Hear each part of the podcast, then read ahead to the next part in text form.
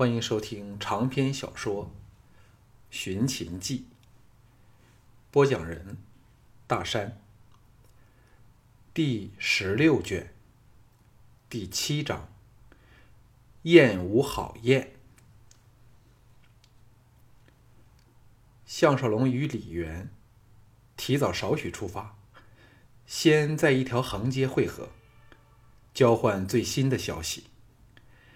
两个人躲在马车里。李元问道：“太后找你有什么事儿？”项少龙一边留意窗外的情况，一边漫不经意地说：“他想我杀死李全、李令和春申君。”李元精神一振，说：“他真的这么说？”项少龙微沈说。我难道要骗你吗？他为何这么恨春申君呢？李渊颓然叹道：“他恨所有玷污过他身体的男人，包括孝烈王在内。”项少龙说：“你那方面有什么新情况？”李渊道：“看来。”春申君充其量只是用其比武、下毒那类招数对付我们，因为今晚被邀请的嘉宾遍及各个公卿大臣，另外还有外国或者是侯国来的使节、侯王。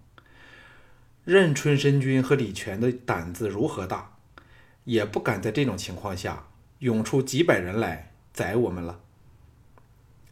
项少龙沉声说。宾客名单中有没有夜郎人呢？李元道：“没看到夜郎人的名字，不过这并不代表他不会来。春申君应该知道，我如果要看他邀请的嘉宾名单，是轻而易举的一回事。”项少龙淡淡的说：“我决定了，就在宴会上和春申君与李全分出胜负。”否则不可能再有另一个机会了。如果我没有猜错，明天一旦斗界调好了军队，春申君就会发难，里应外合的以压倒性的兵力控制寿春。因为内城军落到你的手上，对他们实在是有切肤之痛。这个宴会正是要把我们拖在那里，更因为寿春最重要的人物都云集该处。一时间都没有办法做出应变调动，自然是对他们最有利了。李渊愕然说：“可是春申军府的家将达两千之众，我们只得区区六十个人，有一些还要留在外面的广场处。如果动起手来，能逃命已叫侥幸了，怎么还能置敌于死地呢？”项少龙微笑说。射人先射马，擒贼先擒王。李兄，你听过这两句至理名言吗？李元读了两遍，双目亮了起来，显然是有点明白了。项少龙说：“我差点忘了至关紧要的事儿，田丹是否在宾客名单上呢？”李渊摇头说：“我正要告诉你这件事儿。自今早他和春申君吃过早膳后，田丹便失去了踪影。我看他可能已经离开寿春了。”项少龙的心直往下沉，苦恼地说：“如果他出城当瞒不过守城的人，为何你完全不知道呢？”李渊无奈地说。哎，若有斗界为他安排，连武瞻都难以过问，所以把田丹秘密掩护出城外，实在是轻而易举的一回事儿啊。项少龙猛下决心道：“出了这件事儿，我们更不得不动手。只有从春申君的口中，才能知道田丹到了哪里去。”李元明白他的意思，假如田丹反齐的话。项少龙必须以最快的速度解决寿春的事儿，再兼程追去。叹了一口气说：“项兄因我的事儿而耽误了自己的大事儿，小弟真不好意思。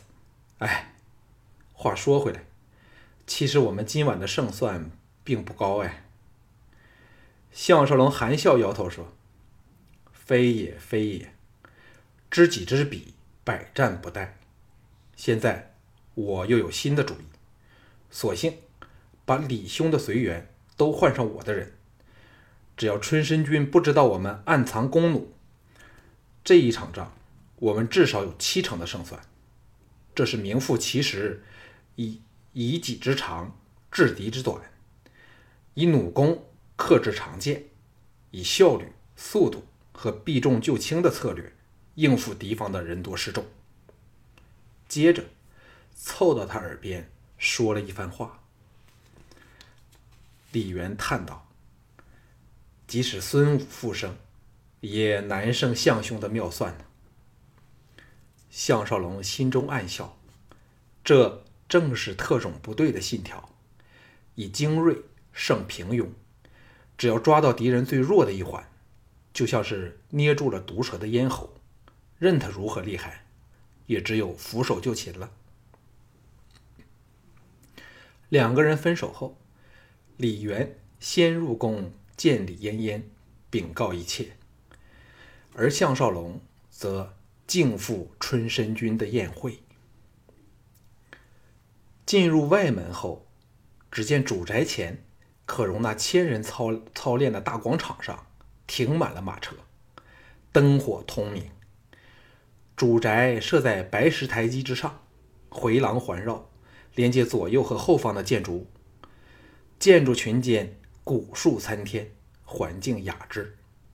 项少龙心生感触，楚军的地位显然远及不上秦军。当年庄襄王停柩期间，咸阳停止了一切的宴会喜庆活动，但这里的人却完全两样。就此点即可看出秦胜于楚的一个主因了。项少龙和众手下跃下马来。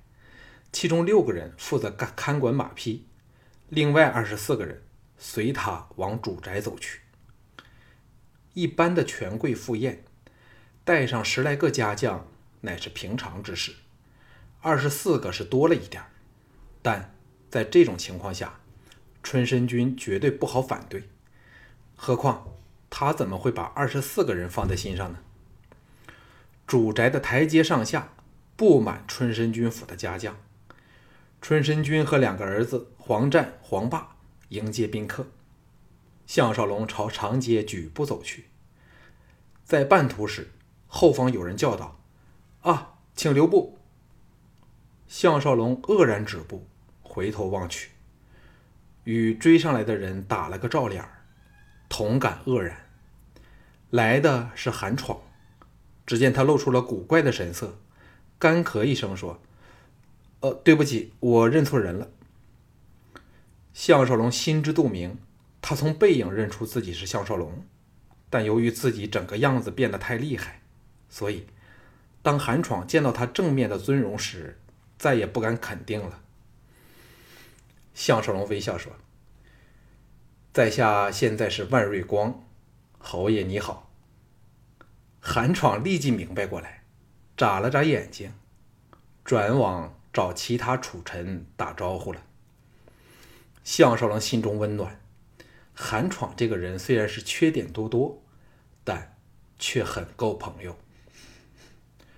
步上台阶时，春申君笑里藏刀的趋前来欢迎说：“得万将军光临，本君不胜荣幸。为何却不见滇王妃和小楚君呢？”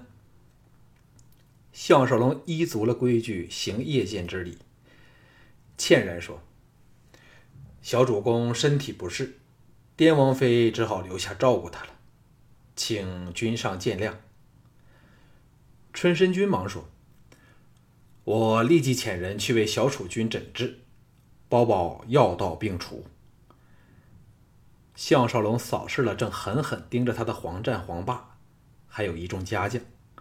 心中暗笑，想着任你们如何的眼力，也猜不到世上会有可以折起来藏在裤管里的弩弓。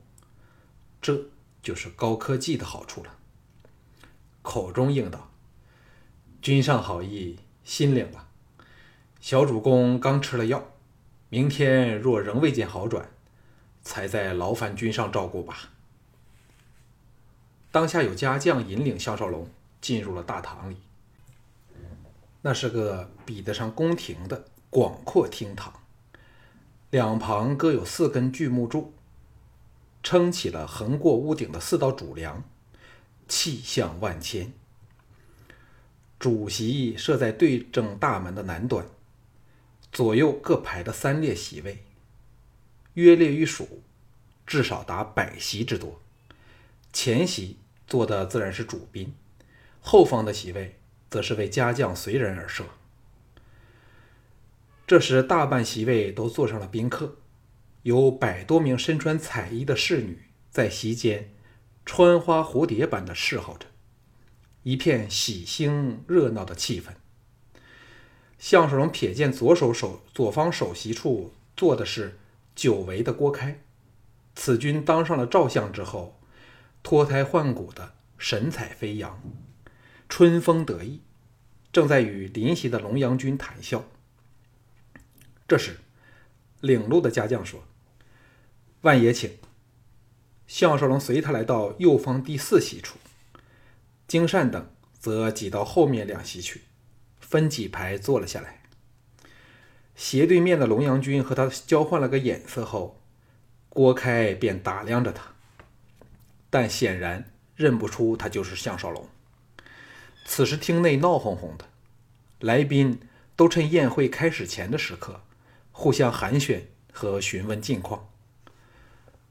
独是项少龙这一席无人过问，只是间中有侯国来的使节和他挥手打招呼。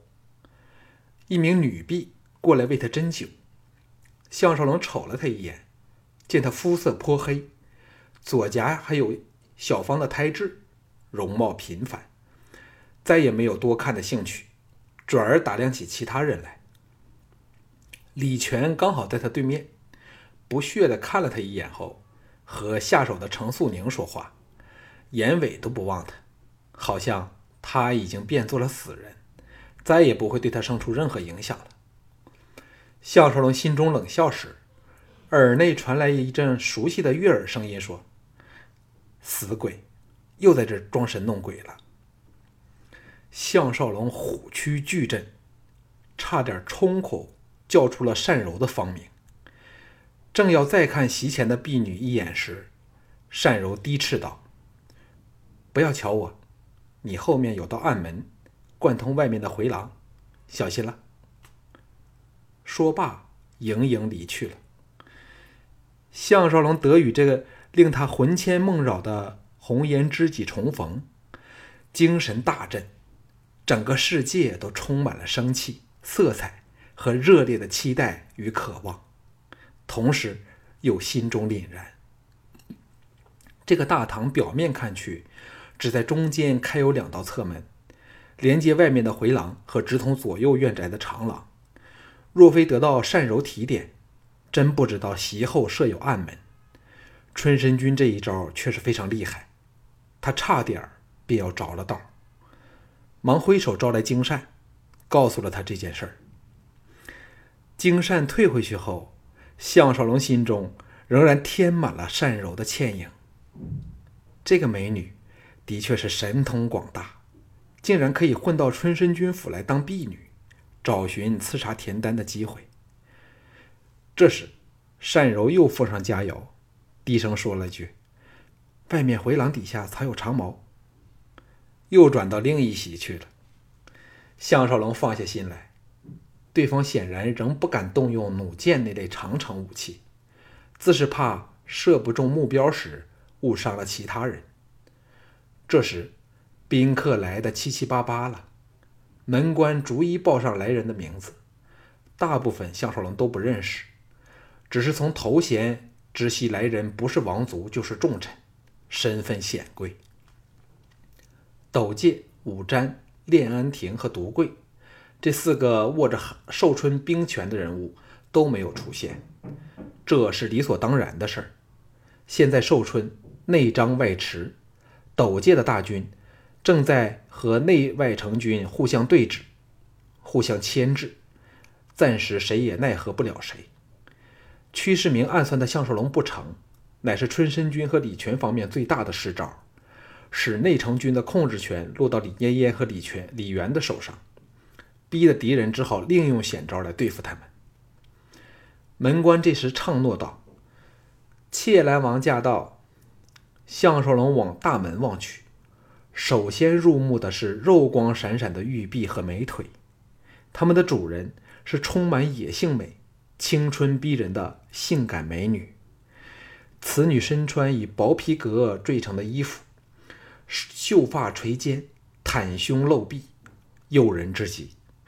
最引人处是她流波顾盼时毫不吝啬甜甜的笑容和媚眼，登时吸引了全场的注意力。项少龙好不容易才把眼光移到美女身旁的切兰王处。只见他头顶羽冠，披上长袍，身形矮胖，五官都像挤到脸孔中央处，走路时左摇右摆，正在与旁边的春申君说话。身后的十多个亲卫都比他高上至少半个头，都露出了粗壮的腿臂，使人感到异族蛮风的特色。当春申君往他这一席指点时，项少龙知道，切兰王。正在向春申君问及自己，果然，切兰王那对细眼朝他望来，摆脱了春申君后，大步带头往他举步走来。项少龙忙起立施礼，切兰王隔远便大笑说：“万瑞光不愧滇南第一勇士。”才到寿春，便把斗胆占据滇王府的鼠辈。立刻赶走，大快人心之志啊！这番公开表示支持的话，登时令全场宾客侧耳侧目。李全重重发出一声冷哼，表示不满。切兰王不知是真听不见，还是听而不闻，径自来到席前，举起右掌。项少龙早受过庄夫人教导。忙举右掌和他互击三下。气兰王向那个迷人的女郎说：“彩彩，快来见过万勇士！哈，这是小女纳彩彩。我金汤是要带她来见识一下大楚的繁华景象。”纳彩彩盈盈施礼，勾魂的眸子送了他一记秋波。魏雨先笑道：“万将军真强壮嘞。”这句话立时惹起一阵嗡嗡细语。如此大胆和肆无忌惮地对初识的男人品头平足的美女，的确是罕见。此时，春申君赶了上来，正要引他坐到右方首席处，切兰王指着项少龙上手的一席说：“我就坐这一席。”春申君眼中闪过不悦之色。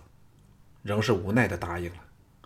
正在扰攘时，门官唱道：“夜郎王到。”切兰王完全不顾仪态，呸的一声，侧头吐出了一口唾沫，表示不屑听到夜郎王的名字。这才领着火辣辣的切兰公主纳彩彩，坐到项少龙上手那席去了。摆明了和他项少龙扮的万瑞光站在同一阵线上。春申君无暇理会他，往迎夜郎王去了。夜郎人的服饰以黑为主色，配以金银镶嵌的冠帽和腰带，新月形的弯刀，非常的触目。加之人人粗壮高挺，脸容强悍，使人联想到肆虐边塞的马贼。难怪如此被其他侯国深恶痛绝了。夜郎王花刺瓦左方的一名青年，长得最雄伟，身上的金饰比夜郎王还要华丽，背上挂着双巨斧，每斧至少有百斤之重。只是这等威势，已叫人心生惬意了。夜郎王肤如黑炭，脸孔瘦长，双目凶光闪闪，神态阴沉，静心聆听春申君的说话，目光却落在项少龙身上。春申君引他坐到龙阳君和李全之间的一席，不知是有心还是无意，刚好对正项少龙这个死敌，气氛立时异样起来，平添了火药气味。那个夜郎青年狠狠盯着纳采采，一副想把他生吞下去的馋嘴模样。项少龙不由往纳采采望去，只见他故意挺起酥胸。做了个拥戴不堪的姿态，看的那个夜郎青年眼珠都差点掉了出来。纳彩彩知道项少龙在看他，回眸抛了他一个媚眼儿，低声笑道：“那是夜郎王的三王子花旗，人称恶豹，奸淫妇女无数。若万将军能宰了他，彩彩就陪你一晚。”项少龙吓了一跳时，单柔又到了他旁边，故意隔断两个人的目光，低声怒道：“你再勾搭他，我就杀了你。”他们预备了钩网等东西来对付你。又转身走了。项少龙怕，的确是怕开罪单柔，正襟危坐，眼角都不敢再望向临席的切兰公主。这时，大批家将分由侧门进入大堂，排列在席后处，更添隆重紧张的气氛，也牢牢地控制了全场。韩闯此时才入场，到了右方上首一席坐下，接着是黄战、黄霸的一席。春申君在十多名家将的陪同下到主席坐下，众家将则守立席后，防备森严。除项少龙下方李元一席外，全部席位都坐满了人。宾主加上随员，足有六百多人。酒过三巡后，接着是立牌的歌舞表演。这时候李元才到，向项少龙打了个一切部署妥当的眼色。歌姬退下后，夜郎王一声长啸，凶光毕露的双目落到了项少龙处。举杯说：“先敬万将军一杯，然后再有一事相询，请万将军指教。”项少龙和李渊交换了个眼色，都知道好戏要开锣了，还是首先由敌人发动主攻。